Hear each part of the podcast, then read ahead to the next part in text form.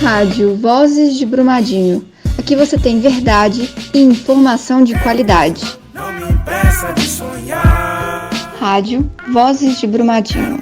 Juntos somos mais fortes. Quero continuar. Não me impeça de sonhar. Olá para todo mundo que está ouvindo a Rádio Vozes de Brumadinho. Meu nome é Ana Karina. E eu sou Samuel Prachedes. Estamos de volta com mais uma temporada da rádio e viemos lembrar que os cursos de Psicologia, Medicina e Comunicação da PUC Minas, junto com a Renser e algumas referências comunitárias, se uniram para pensar nesse trabalho que veio trazer comunicação e diversão sem você precisar sair de casa. Na semana passada, tivemos no programa relatos de alguns moradores sobre a história de suas comunidades e a importância de preservá-las para não nos esquecer de onde viemos e principalmente quem somos. Assim, aqui vai o nosso muito obrigado a todos que participaram até aqui no Vozes de Brumadinho. Um programa que só vai ser legal de verdade com a participação dos moradores das comunidades. No programa de hoje, convidamos alguns moradores para nos contar sobre um tema tão fundamental para todos nós, a educação. E vamos começar com o depoimento da dona Eva, da comunidade de Ponte das Almorreimas. A educação aqui sempre foi devagar, né? Claro, até hoje, né? Continua. Inclusive, é, nem tem escola aqui. Até meus meninos, é, o Guilherme hoje tem 31 anos e ele estudou aqui só dois anos, né? Com, você vê que tem 29 anos por aí que fechou a nossa escola aqui. Então, aqueles que podem, né? É, vai para Brumadinho, estuda, mas não é fácil. São horas e horas de ônibus, que muitos moram na toca de cima, passa por aqui que pega os daqui, levanta cedo, poeira e etc. Então, formação mesmo pode contar no dedo quem levou os estudos para frente. Ainda é uma comunidadezinha atrasada sobre isso, mas por quê? Não tem condições de ir além, né? Assim é meu caso, igual eu te contei, eu era louca para. Eu estudei só três anos, né? O primeiro, segundo, terceiro ano primário. E sempre quis ir lá na frente, ler minhas poesias. Eu escrevi os teatros que eu amava, né? Eu inventava.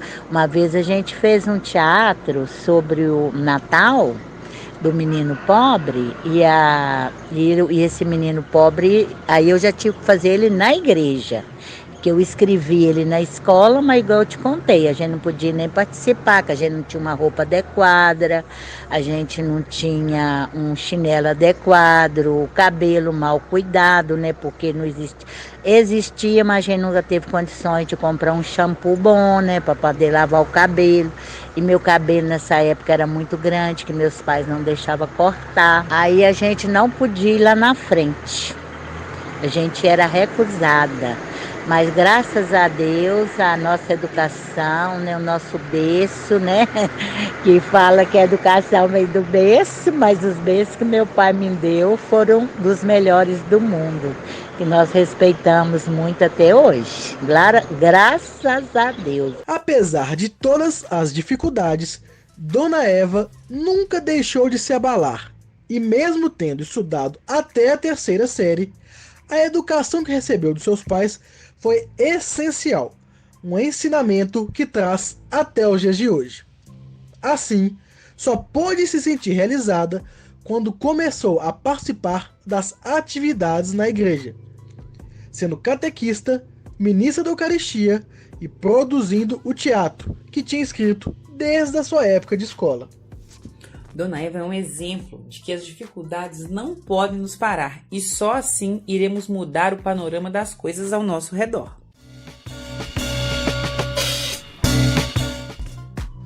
No primeiro bloco, ouvimos o relato da Dona Eva sobre sua relação com os estudos e como ela venceu todas as barreiras para realizar seus sonhos.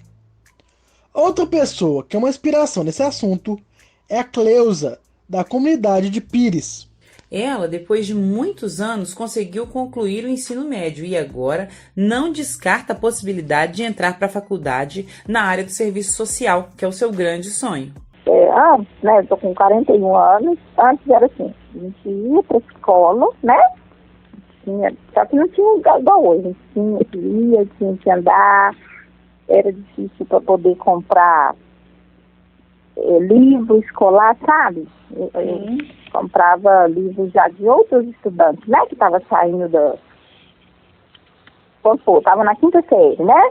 Aí mudava de série, a gente ia, comprava o livro daquele que estava saindo, para ele poder comprar o dele, e na época o professor, a gente copiava, né? Não tinha nada disso de essas modernidades, que hoje também nos ajuda não. Tudo era copiar, né? Sim. E aí e a gente ia fazendo assim. E aí acabou que eu saí da escola, eu tinha uns 16 para 17 anos, eu saí do. Eu saí do, no primeiro ano, mas sempre querendo voltar. Aí fiz meus filhos, e aí foi, né, quando eu vim para aqui para Brumadinho, aí eu descobri que tinha o, o EJA, né? Que aquelas, que a gente faz aquelas provas todo. Antes era duas vezes no ano que tinha. E era pago. Na época, tem muito tempo, era tipo assim, é, se você pagasse todas as, né, as 10 matérias, tipo assim, né? As básicas, ia dar tipo assim uns 200, 300 reais, sabe? Uhum. Era caro, né? Pra gente pagar. E se não, aí, não, se eu não passasse nenhuma matéria, eu voltava e tinha que pagar novamente. Aí todo ano eu ia, eh, eu fiquei observando, eu ficava olhando as coisas e não, não tinha.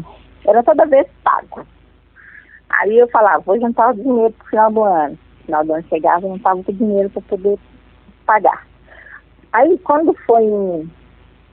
Se não me falha a memória, em 2012, eu vou ter que olhar meus papéis ali, mas eu acho que foi mais ou menos 2011, 2012, teve um.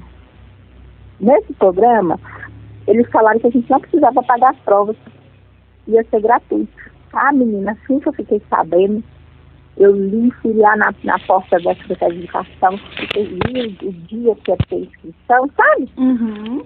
fui lá, fiz a minha inscrição, falei, dessa vez eu não vou perder, porque né, eu estava precisando de dinheiro e não tinha, né? Sim. Falei, não posso perder a oportunidade. Aí fui, estudei, né, de, de como eu podia, em casa mesmo. Muito legal. Que bom que hoje podemos contar com o EJA, que é o programa de educação para jovens e adultos, dando oportunidades para aqueles que, por diversas situações e motivos, não puderam concluir seus estudos. Sim, ainda temos um longo caminho para que a educação seja de acesso a todos, mas já é um grande passo. Nunca é tarde para voltar a estudar. Com certeza, a ausência de educação nos traz muitas limitações. A Cleusa é prova disso. Ela mesma nos disse que perdeu várias oportunidades de emprego por não ter o ensino médio completo, privando-a cada vez mais de se estabelecer no mercado de trabalho. É muito importante, sabe? Eu já perdi a oportunidade de emprego por não ter o ensino médio, já perdi, né? E olha que hoje em dia o ensino médio não é nada, né, Débora? Mas eu já perdi por não ter. E assim, a gente perde muito, porque não adianta, isso é visão minha, tá? Sim. É, não adianta eu saber. Isso pro, para muitos aí, né? Pô, eu posso ser fera e fazer alguma coisa, eu posso me dar, fazer muito bem, mas aí vamos supor, a gente está concorrendo a uma vaga de emprego. Eu já trabalhei com isso, assim já sei. Aí vamos supor que eu e você, né?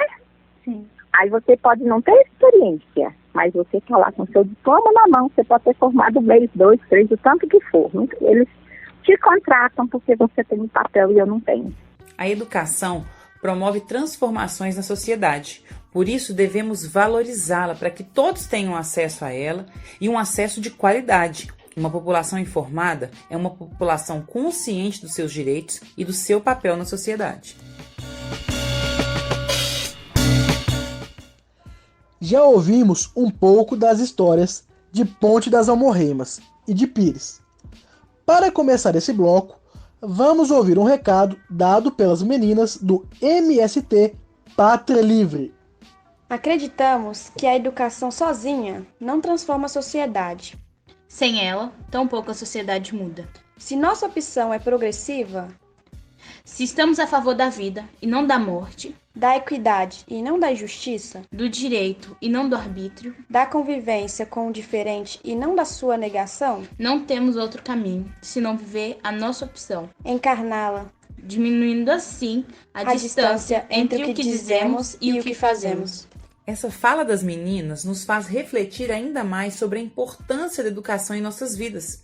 E como lá no acampamento esse tema também é primordial, ouviremos a seguir alguns relatos dos moradores de como foi realizada a construção da escola no Pátria Livre e sua transformação na vida dos jovens que ali residem. Sou dirigente do setor de educação do Estado de Minas Gerais. É, a gente já vem construindo um debate sobre a necessidade da educação que contempla a classe trabalhadora camponesa, né, que nós chamamos de educação do campo. Aqui no Pátria Livre não foi diferente quando nós chegamos aqui. A primeira demanda que surge foi a demanda de escola para as nossas crianças, né? Mobilizamos a comunidade e a comunidade se prontificou a construir a estrutura da escola. No primeiro momento foi de é, madeirite e, e lona. É, a gente foi vendo que tinha necessidade de melhorar essa estrutura, né? Mobilizamos a comunidade mais uma vez e, e começamos a construir, a fazer uma reforma né, nas estruturas que já existiam. Eu tô aqui no acampamento já tem mais ou menos um ano e meio. Eu cheguei uns seis meses depois da, da ocupação, porque não tinha escola, e daí eu vim por conta da escola. E a partir disso eu comecei a me inserir e abrir um espaço para mim na comunicação, e foi o que eu, onde eu me encontrei. E é isso, estou tentando me formar na comunicação. Os jovens dentro do acampamento também veio de uma situação de vulnerabilidade social, onde lá fora eles não tinham espaço, não tinham as condições de estar tá pensando sobre o futuro.